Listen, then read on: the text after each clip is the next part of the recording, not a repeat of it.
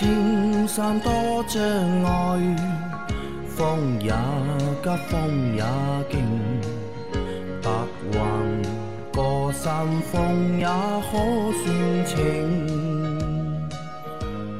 莫说水中多变养车修车乐趣多，开车用车没烦恼。大家好，欢迎收听老秦汽修杂谈，我是老秦。大家好，我是老秦的小工啊。我们今天的节目接着昨天继续啊。那今这一集也是我们这次更新的最后一集了。那这个星期一共更新了七期节目，对吧？把我和老秦两个人累得够呛，对吧？长期对吧不运动，长期不做节目，一下子上量就上的那么大的一个量啊。我们坚持啊。来，第一个问题。听这个节目也快有两年了，第一次咨询啊，我有这么一个情况，车子是二零一四款的 Countryman，经常出现定速巡航故障灯、定速巡航加感叹号，大概十次开车有七八次会有行驶中出现，熄火后再启动故障灯消失，开一段路有时又出现故障灯，有时出现在下一次或者下下次启动后的行驶途中。修车店清除故障码码后，下次启动行驶问题依旧。有几次行驶中不会出现故障灯，我只是正常行驶，并没有去按定速巡航按钮。请问老师啊，这是什么原因？该如何解决？谢谢。那的确是定速巡航系统有问题啊！嗯你这个问题要解决掉的，你只是简单的清掉故障码有什么用呢？你问题并没有解决，嗯，对吧？按照你检测出来的故障码去找相应的问题，呃，更换相应的配件，就可以解决问题。啊，就你定速巡航出问题了嘛，所以它提示你嘛，对吧？即使你不用定速巡航，对吧？它有问题，它也会提示。这个就像我们那个气囊灯一样，对吧？气囊灯你发现它亮了啊，其实就是气囊灯有问题就是气囊有啊，它就是提示你了，对。啊，所以这个就是去修一下啊，就应该能够解决你的这个问题。你光那个删除故障码没用啊，光删除故障码，这个故障其实还是存在的。你下次开这个码还是会跳出来。对的，再来一条，杨老板、秦师傅好，老听众了，一直没有提问题，今天把积攒的问题罗列一下，麻烦秦师傅解答。一，一一年起亚速迈二点零自吸四档手自一体，十五万公里，油耗特别高，市区十四个油，高速九个，呃，洗过喷油嘴、节气门、缸内积碳，麻烦秦师傅给分析一下哪里出的问题。二，发动机启动有持续哒哒哒，貌似金属敲击的声音，冷车启动声音特别大，这种声音是怎么回事？三，轮子回正，方向盘向左偏五度，请问怎么修正？四，遇到过一次从时速八十公里急刹到二十公里时，明显刹车踏板咔咔的，对吧？震感非常强烈。去年年底途虎刚换过刹车油，问题很多，谢谢解答。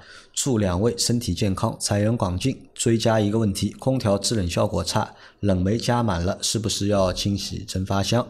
啊，它一共有五个问题啊。第一个问题是它的一一年的起亚速迈二点零自吸四档手自一体的十五万公里，油耗特别高，市区要十四个油，高速要九个啊。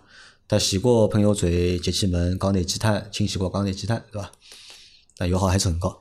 老秦给分析一下。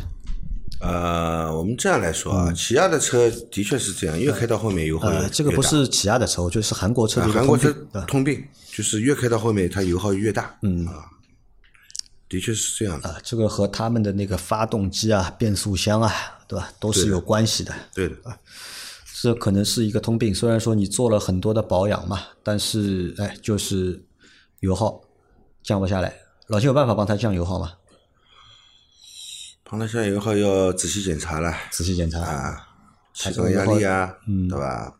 还有它的那个喷油嘴有可能喷射量孔已经变大了。嗯，那如果是这种情况，就需要更换喷油嘴，对吧？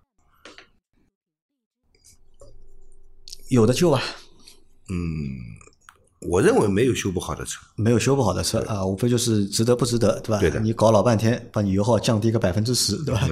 从十四个油，对吧？降低到个十二点五个油，对吧？但其实你说你这个排量二点零自吸的排量，十二点五个油，油耗其实也蛮高的，对吧？也蛮夸张的。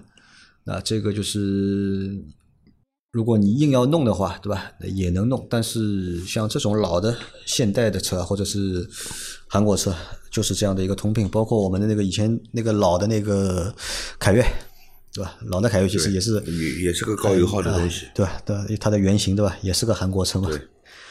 啊，那这是一个通病啊，没有什么特别能够特别改善的方式，能够做调整，能够的啊，但是可能效果不会太好。然后发动机启动有持续哒哒哒，貌似金属敲击的声音啊，冷车启动声音特别大，这种声音是怎么回事？这种声音很明显嘛，这个气门敲击声嘛。啊，机油没还没上来，对吧？呃，不一定，不一定。我认为是液压听筒有问题了。液压听筒有问题了。液压听筒有问题了。那么你液压听筒如果出现这种问题的话，它间隙过大。嗯。间隙过大呢，会造成气门气门开度不正常。嗯。会引起进气不足、排气不畅，也是跟油耗有关系的，啊，是吧？也是跟油耗有关系的。液压听筒可能也有问题了，对的，所以油耗也变高了，你也能够听得到这个声音啊。第三个问题啊，轮子回正，方向盘偏移五度啊，请问怎么修正啊？做四轮定位，四轮定位，就是方向盘摆正了，轮子不正，轮子摆正了，方向方向盘不正嘛，做四轮定位就好了。嗯。啊，那这个做四轮定位啊，然后他遇到过一次时速八十公里急刹到二十公里，对吧？明显刹车踏板哒哒哒的，对吧？震感非常强烈，呃，他想问这个是怎么回事？正常，ABS 这个是 ABS 启动了，所以你这个踏板啊会有哒哒哒的这种感觉，对吧？或者有震动的感觉，会跳，会跳动，这个是正常的啊，这个不是问题啊。然后他还有问题啊，就是空调制冷效果差，冷媒加满了，对吧？还有啊，你如果是在这个地方换过刹车油啊，这个模糊换过刹车油之后，再出现了这样的问题话，与刹车油的品质也是有关的。与刹车品质也有关。对的。啊。好，呃，空调制冷问题，冷媒加满了。嗯。冷媒加满了。嗯。还是不够冷。还是不够冷。什么叫冷媒加满了？什么叫冷媒加满了？可能换过冷媒了吧？我觉得应该是。冷不是冷媒加满了，你是觉得之前缺冷媒吗？如果缺冷媒，你肯定要查漏的。嗯。你不查漏，只是简单的加，它还在漏，漏漏少了，它又不冷了，对吧？那么为什么要去加冷媒？是不是缺冷媒了？如果缺冷媒，你不查漏，直接加冷媒没有意义，加进去的还是会漏，好吧？那么洗蒸发箱呢，主要是解决一个空调异味的问题。当然，蒸发箱箱过脏，你如果清洗一下，对制冷的效率也是有一定的帮助的，对吧？它这个表面太脏了嘛，如果你洗干净了以后，那热交换的性能也提高了，对制冷是有帮助的。但是你说你加满了冷媒，什么叫加满了？你加了多少？是按照标准来加吧？然后你加的冷媒啊，是不是个合格的冷媒？对吧？然后你加冷，就是还有就是我刚刚说过的，你为什么要加冷媒？是不是冷媒少了？冷媒少了，你首先要查漏嘛，对吧？你不查漏加冷媒，那么加进去不是还还是会少掉嘛？少了又不冷了嘛，对吧？还是你冷媒加的时候？就在加的时候已经加到标准的那个压力了，它还是不冷，对吧？这这些你要描述的清楚一点，那么我可以回答的更详细一点，针对性更强一点。之前说过，空调不制冷，对吧？原因有很多，对啊，你要一个一个的去查啊。但老秦啊，我想问你啊，你看他这个车问题其实还蛮多的，对吧？是的，挺多的。修的价值大不大？如果这辆车对你来说很有意义，你还是想一直要用下去的话，那么这些问题可以去修一下啊，可以去修一下，找个靠谱一点的师傅啊，呃，把车子修修好，开开应该还是可以开的，还可以混混对吧？对，但他这个车要全部搞好的话，我觉得不便宜啊。一一年嘛，到现在也十一年了啊，怎么说呢？我那个车不也是一一年的吗？开的挺好的嘛，不是？对吧？啊，来再下一条，秦大仙、杨老板、阿 Q，你们好，祝你们永不变阳啊！之前问过你们 BYD 有没有因为电池衰减更换电池的案例啊？你们也不清楚啊，不知道之后有没有听说过？我上个月刚拍到车牌，前面一个代拍拍快三年了，一直拍不到。刚换了个代拍啊，第一次就拍中了。早知道这样，我就换代拍了。两个问题，现在准备买车，预算十五万上下，二十万以内落地，特别注重安全性，呃和后备箱空间，又担心油耗飙升，又担心充电不方便。老小区充电桩啊，老小区没充电桩，不知道要不要考虑混动车？求三位专业人士推荐。网上看过混动雷凌送 Plus DM-i 思域。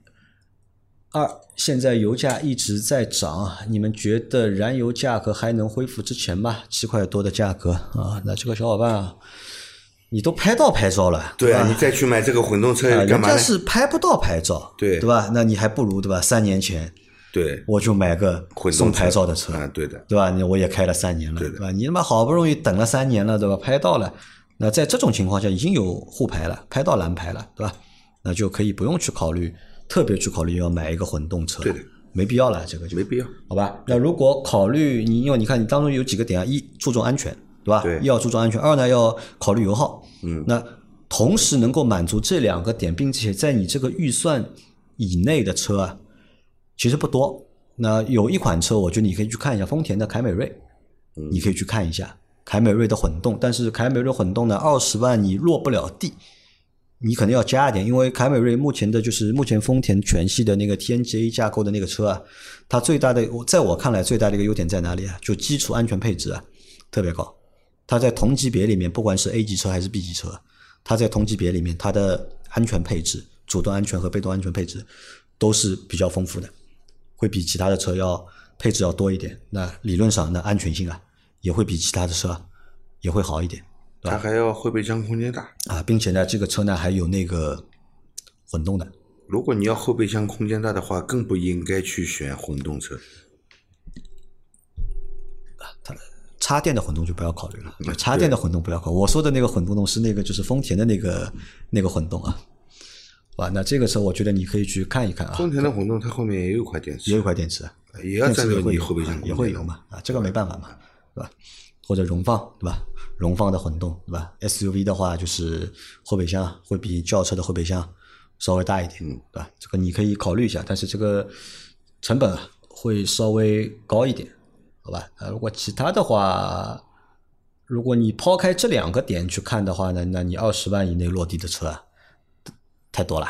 对的对，吧？比如说，那我比较看重最新上的那个新的蒙迪欧，对吧？你买个十八万的那个版本，带那个大连屏的，二点零 T 八 AT 的，对吧？那你二十万落地绰绰有余，并且呢，就是你看，因为上海啊不是上海了，对吧？因为疫情的关系啊，今年经济不好嘛，国家现在有补贴，对吧？对你买三十万以下的车，购置税减半，二点零排量以下，对吧？售价不超过三十万，购置税还能够减半。你买个二十万的车，购置税大概也能省个小一万块钱下来了，对，对吧？也是蛮划算的，对吧？你这个也可以考虑，对吧？那你说的宋 Plus DM-i 的话就不推荐了，因为宋 Plus DM-i 那个车其实偏小，然后后备箱其实没有后备箱啊，那个车 就你不把第三排放倒的话，那个车是没有没有后备箱的，你只有把第三排放倒了，那它才有后备箱，好吧？雷凌混动的话呢也可以，那雷凌混动就是车有点小啊，那它那个安全性、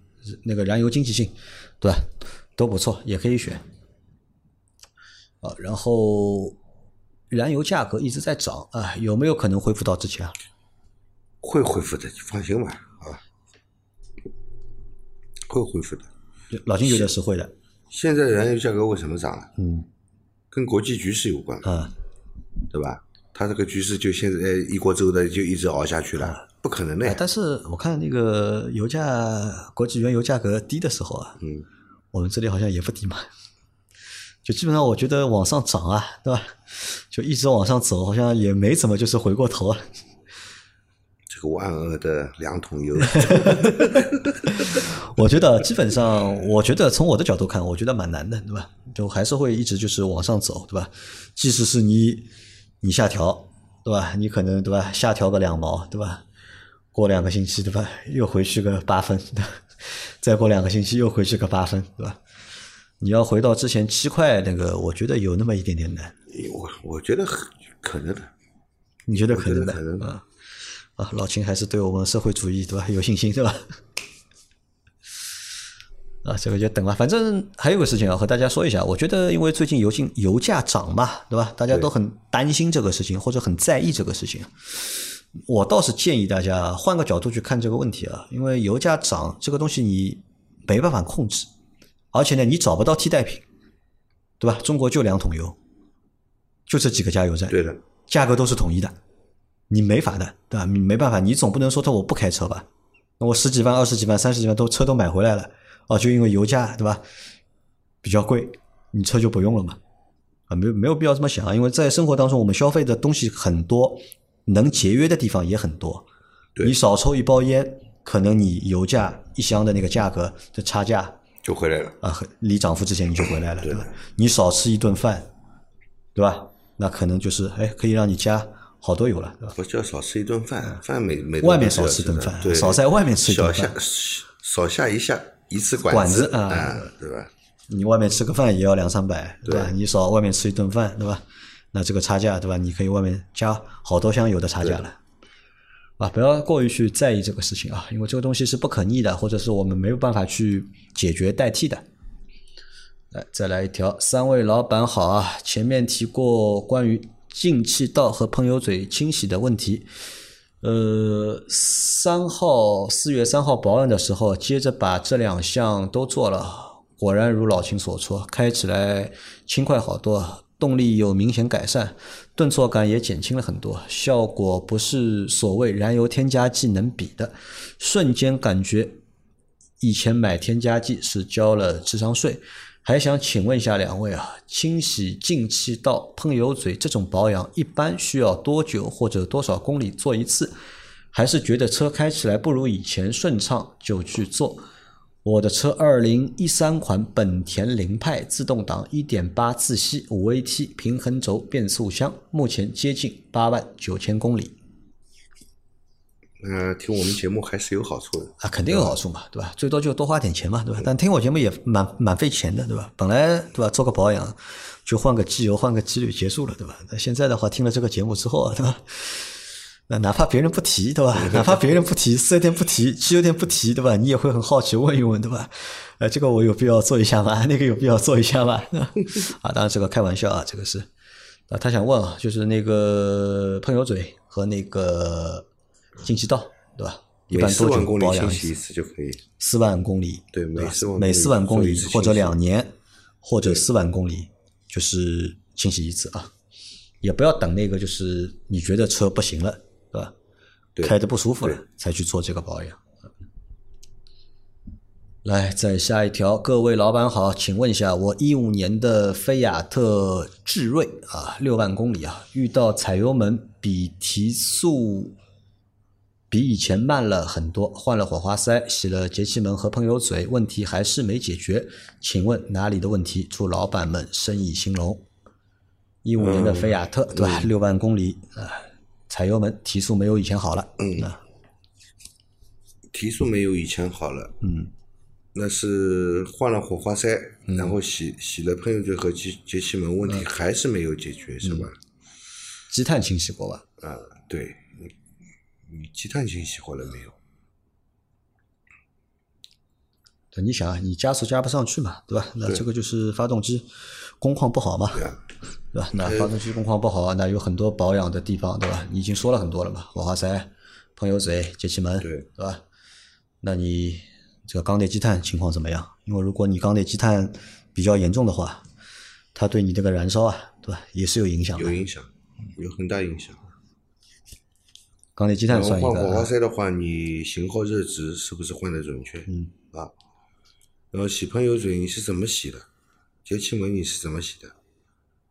对吧？嗯这个其实都有讲究的，不是说洗洗就一定好，啊，对，要看你怎么洗。反正结果就是什么？结果就是这个发动机的这个工况不是很好，对对吧？所以你这个发动机啊，用起来会没有以前那个提速或者深踩油门这个加速啊，没有以前快了，对对吧？这个就是症状嘛，对吧？到底具体是哪个原因，对吧？包括你说的和我们说的都可能有关系。对，那么还是我觉得继续再去研究一下啊。啊，再来一条啊，老师们好，我车是别克威朗1.5自然吸气的发动机，马上要保养了，4S 店很多种机油，想问一下哪种机油比较适合我的发动机？想一万公里保养一次，想动力好一点，换油周期长一点，保护发动机好一点的。呃，哪种机油比较适合你的发动机是吧？一点五自吸的，嗯，一点五自吸别克威朗，一点五自吸的，哪种适合你的发动机？这个发动机 4S 店里面是用五 W 三零的粘度的，用五 W 三零的粘度的，哪种机油？我觉得你就用金美孚的。金美孚三零的粘度的就可以了，金美孚对吧？他想一万公里保养一次，金美孚做得到吗？做得到。但别克的好像你用金美孚，它也不会让你一万公里换，七八千就叫你去换了就。别克原厂就有美孚机油，嗯，有美孚的，但是它的那个美孚机油好像用不到一万公里。唉反正你你这么看啊，就是你在四 S 店里面，他给你用的机油都是能够符合你这台发动机的要求的，那么但是呢价格会不一样。我在四 S 店里别克面原厂没有金美孚机油，不用，不是原厂肯定没有他四 S 店里可能会有。没有。现在他们通用都是用自己的机油，好像外面采购的少，至少上海是这样。啊，它原厂呢有两种油，嗯一种是有三种，一种是壳牌壳牌代工的，还有美孚代工的，还有嘉实多的，嘉实多的啊。都有。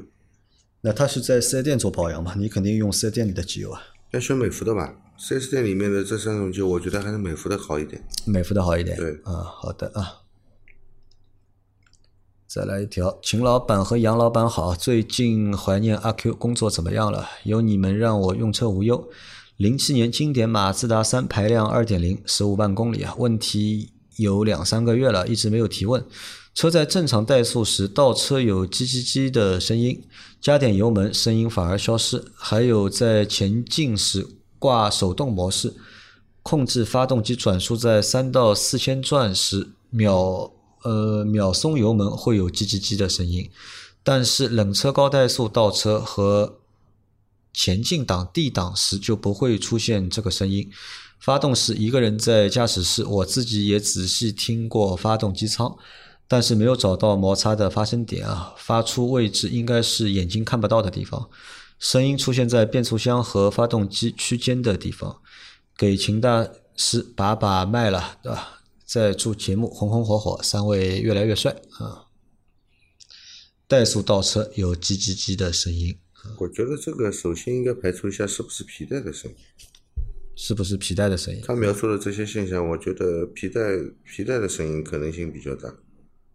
那为什么加点油门声音就小了呢？转得快，你皮带叽叽叽叫的时候，你踩一脚油门，它就不响，你信不信？我不知道啊，就是就是这样，就是这样。是我们听不到声音了呢，还是他声音没有了？没有了，就声音没有了。是是没有了。皮皮带叽叽叽叫，说明是皮带和轮子之间在打滑呀。嗯，在打滑对啊，你估计是皮带的问题。对，嗯，好的，那要换了了，那就我觉得是。好，有可能你张景伦、张景力也不够，嗯，有可能张景伦和皮带应该要一起换。好的。再再来一条，秦师傅你好，启辰二五零，现在城里跟车走走停停时，踩刹车等红灯时，车子抖动闯动，加油走车又好了，这样的情况经常有，但不是每次都抖。去年，啊，这个问题好像在之前回答过了，已经对吧？这问题回答过了啊。不说了，然后再下一条是老师们好，我的车是六 AT 手自一体变速箱，最近等红绿灯时从 D 档挂到 N 档时，感觉要用很大的力气去挂，还有就是车子开了半小时后挂档不用那么大力，很轻易的就能够推到 N 档，请问这是跟没换变速箱油有关吗？再请问一下，下次再问一下，每次保养时。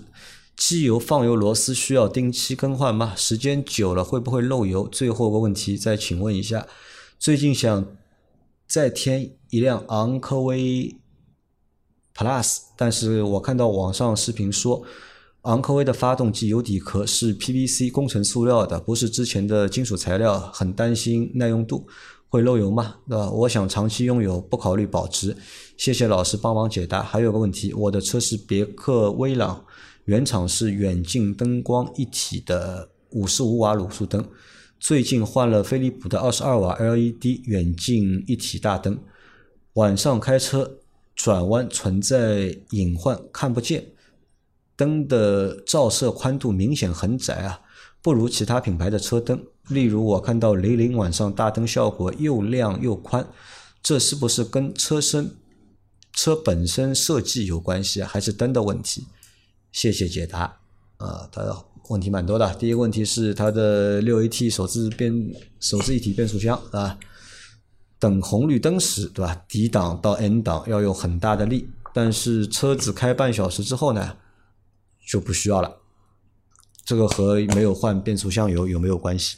没有太大的关系。嗯，我觉得跟你的排档拉线可能有关系。和排档拉线，那为什么呢？冷车的时候紧，冷车的时候紧呀，它比较涩嘛。热了以后呢，热了以后，一个是它会膨胀，第二就是很多材料热了以后会变得软一点。嗯，啊，就松一点了。对，有这个可能，对吧？对，和变速箱油是没有关系的啊。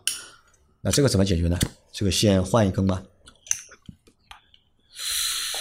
呃，如果确定是线的话，你要解决这个问题就换一下线了。换一下。对。啊，然后那个放油螺丝啊，需不需要定期更换？他怕用的时间长啊，对吧？会漏油。放油螺丝最好还是定期更换比较好，最好还是定期更换比较好。最好定期更换。对。啊，好的。能换尽量换掉啊！好，然后还有一个问题啊，他要买那个昂科威 Plus 啊，这也是一个最近一直在在讨论的问题啊。油底壳对吧？是工程塑料的，不是金属材料的，他担心对吧？有什么好担心？担心这个东西的耐用性？不用担心，不用担心，不用担心啊，足够耐用。嗯，老秦觉得这种行为算减配吗？我不认为这个算是减配，不认为算减配啊。我跟你说，嗯。最早的时候油底壳都是铁皮的，啊，那个最不不牢，稍微碰一下就漏了。嗯，后来呢改成铝合金了，嗯，但造价要高很多，对吧？现在用 PVC 来代替，嗯，PVC 工程塑料的机械强度不比铝合金差的，比之前的老早的那种铁皮铝铝油底壳要好得多了。嗯，我们可以最重要的是它的耐腐蚀性也好，耐腐蚀性也好，对。我们可以换个角度看这种问题啊，你看所有的配置它都是有功能性的，对吧？那如果能都能够满足这个功能的话，随便你用什么材质都可以，对吧？这个不叫减配，对的，对吧？因为功能并没有被减掉，对吧？你说你可以说它是降低造价了，对吧？或者降低成本，这个是可以说，但是这个不是减配，好吧？因为可能我们很多小伙伴都会觉得，哎，本来是用这个材料的。啊，现在换成另外一个材料了，你又觉得这个材料没有那个材料值钱，你就觉得它不要以为这个塑料就比金属便宜。我跟你说，那些车身覆盖件上面，嗯，塑料塑料抑制板贵还是铁皮抑制板贵啊？塑料的贵对吧？对呀，塑料的抑制板比铁皮的贵贵好几倍了，对吧？哎，这个怎么说呢？我觉得也没办法嘛。我们可能都觉得塑料的便宜，对吧？再加上网上被别人一说嘛，对吧？这个塑料跟你家里的塑料面盆的塑料不一样的啊，不一样，肯定不一样。这个工程塑料啊，啊。然后还再给你个建议啊，如果你买那个昂科威 Plus 的话，建议你买那个五座版本啊，不要去买那个七座版本。那个七座版本的话，那个第三排啊，他妈的，首先第三排对吧，坐不了人，对吧？并且呢，它有了，因为有了第三排啊，它又影响了第二排的那个空间。就导致呢，你第三排坐不了人，第二排呢坐的不舒服。如果你直接买个五座版本，其实它那个第二排就很宽敞，嗯，你坐的就很舒服就。啊，然后它还有一个问题啊，是关于那个车灯的，它本来的那个卤素灯啊，它换了一个飞利浦的二十二瓦的 LED 远近光一体灯，对吧？但是呢，他觉得存在隐患，对吧？那个照射的宽度啊不够，很窄，对吧？那么他想问，这个到底是灯的问题，嗯，对吧？还是车身设计的问题？呃，是这样的啊，你本来的就是远近光一体的五十五瓦的卤素灯，嗯，远近光一体的，你你说它只有一组灯光吗？它用的是 H 四的灯泡吗？想一下，那个车现在还还在用 H 四灯泡啊？照射宽度是由谁决定的？是由灯泡决定，还是由反光碗啊？反光碗造成的。反光碗造成的，对，但是跟灯泡也有关。也有关啊，灯泡如果你亮度不够，它照射宽度也会变小。也会变小。对，那它这种会不会是安装的时候啊，点没有对准？一是安装的时候有问题，嗯啊，造成这个不聚光、闪光，或者是这个亮宽不够。嗯，还有呢，你这个二十二瓦的 LED 灯啊，你别指望它有多亮，也别指望它的照出照出去会有多宽。功率太小了，对吧？对的那如果像这种它五十五瓦的卤素灯要换那个 LED 灯的话，一般要换多少瓦的？飞利浦嘛，你换个三十五瓦的呀。三十五瓦的，对吧？就二十二瓦可能功率也小了一点。二十二二十二瓦的，它应该不是那个风扇强制散热的那一款，它用那个是靠那个金属编带子织带啊啊啊散热带，啊散热带来散热，因为它功率小嘛，不需要风扇嘛。对，好，再来一条啊！我就是那种总是用经济档开车的人啊，一辆两百五十多马力的轿车，一辆三百一十多马力的 SUV，都是设在经济档。我觉得越是大马力的车，越适合用经济档开，因为马力大，经济档加速也够用啊，同时也比较省油，对吧？但当有有必要，比如高速公路或单向车道超车，或闯个黄灯时猛踩油门，由于马力大，即使在经济档，车子也同样可以急加速，完全应付得了。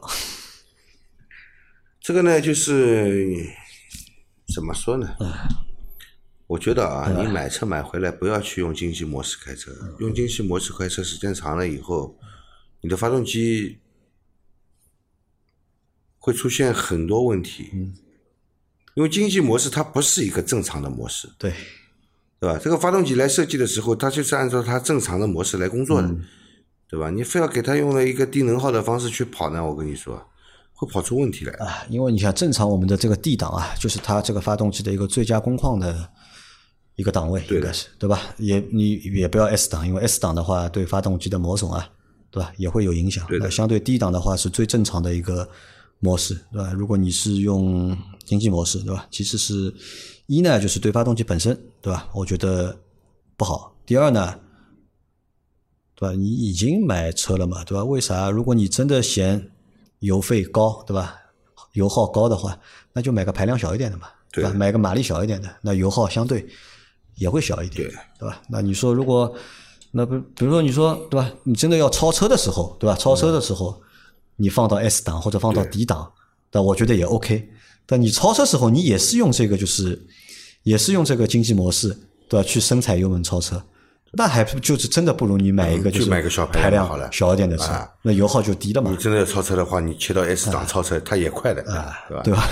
反正右脚踩到底肯定快的，没有那个嘛，没有肉车的吧，只有肉人的。对的。一点零的排量，你右脚踩到底也能开出两点零的感觉来。所以啊我们觉得觉得这个意义不大。还有就是，还有我们再想一点啊，你想，你买排量大的车或者马力大的车，其实也贵啊，这个钱都付了，啊，我没体验到。钱花了你不用，啊，对吧？钱花了你没有体验到，对吧？这个我觉得，对吧？也不太 也不太合算，对吧？来再来一条啊，这个是最后一条了。三位大神好啊，开封后或加入发动机的机油，除了发动机运转时外，哪些因素会影响机油寿命啊？什么样的空气、停车环境等对延长机油寿命有利？什么样的情况下应该提早更换机油？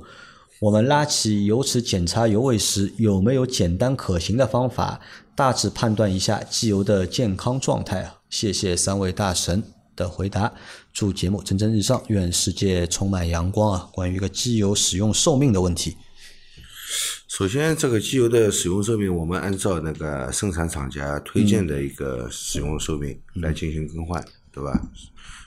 按推他推荐你五千公里更换的，你最好就是五千公里给它更换掉、啊。当然，这个厂家推荐的呢，它是按照一个平均值来推荐。对，如果你经常跑长途的，其实机油的寿命会变得更长。嗯，你可以相对来说延长一点更换机油的时间。反过来，你低速行驶，长期的在室内拥堵环境下使用，对吧？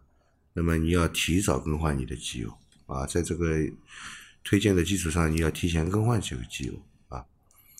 那么还有一种情况就是发动机行驶的过程中发生过高温情况，那要提前更换机油。高温情况，对，发生过高温情况了，出出问题了。那么你高温的这个毛病修好了以后，这个机油啊，它也是有工作温度的要求的。超过了超过了它的一定的温度以后啊，这个机油的性能也会大大的降低，机油也被破坏，所以也要更换啊。好，那空气对吧？空气，空气，我觉得对机油的影响是最小的，可以忽略不计。可以忽略不计，嗯。然后进水的话，对吧？你也要把机油换啊，进水肯定要换的。进水了以后乳化了嘛，你要把那个机油换掉。对。那他说，如果只是通过检查那个油尺啊，能不能够判断机油的一个健康状态？检查油尺，一是我们是检查的主要不是机油的状态，而是检查机油的量位，我机油量够不够？第二，我们可以通过这个机油的颜色来判断这个机油是不是不行了，临近这个更换周期了。另外呢，你可以去用手指蘸一点这个机油，嗯，你去感觉一下它的那个润滑性，嗯，以及这样拉一下，你看它这个粘稠度对吧？哎，这个油膜能拉拉到多长，对吧？如果拉一下，轻轻的拉一点，马上就断掉了，那个那个机油还是早点换换掉啊。好的，呢比较保险的方式还是听从厂家或者四 S 店的建议，对吧？对根据他们的一个更换周期来对你的这个机油进行更换，这个是比较。保险的，对，好，我们这期节目结束啊。然后大家有任何关于养车、用车、修车的问题，可以留言在我们节目最新一期的下方，我们会在下周的节目里面一一给大家解答。对，好，我们连续两周的两个月的那个停更啊，结束了啊，回答完了。从现在开始是吧？那我们节目不出意外的话，对吧？嗯，就能够可以正常更新，恢复正常更新啊。也希望大家能够继续就是支持关注。我们的节目啊，因为之前毕竟已经停了两个月了，我不知道就是停了两个月之后，还有多少小伙伴就是还会有没有就是忘记我们，对吧？可能有的人已经忘记我们，会回来听其他节目会回来的，会回来啊。好，那希望大家回来。一般听我们节目的都会加关注的嘛，只要你加了关注有更新，他马上就会推送给你。对对对对对，对吧？那希望大家对吧，一切顺利，好吧？嗯，我们下周再见，拜拜。好，拜拜。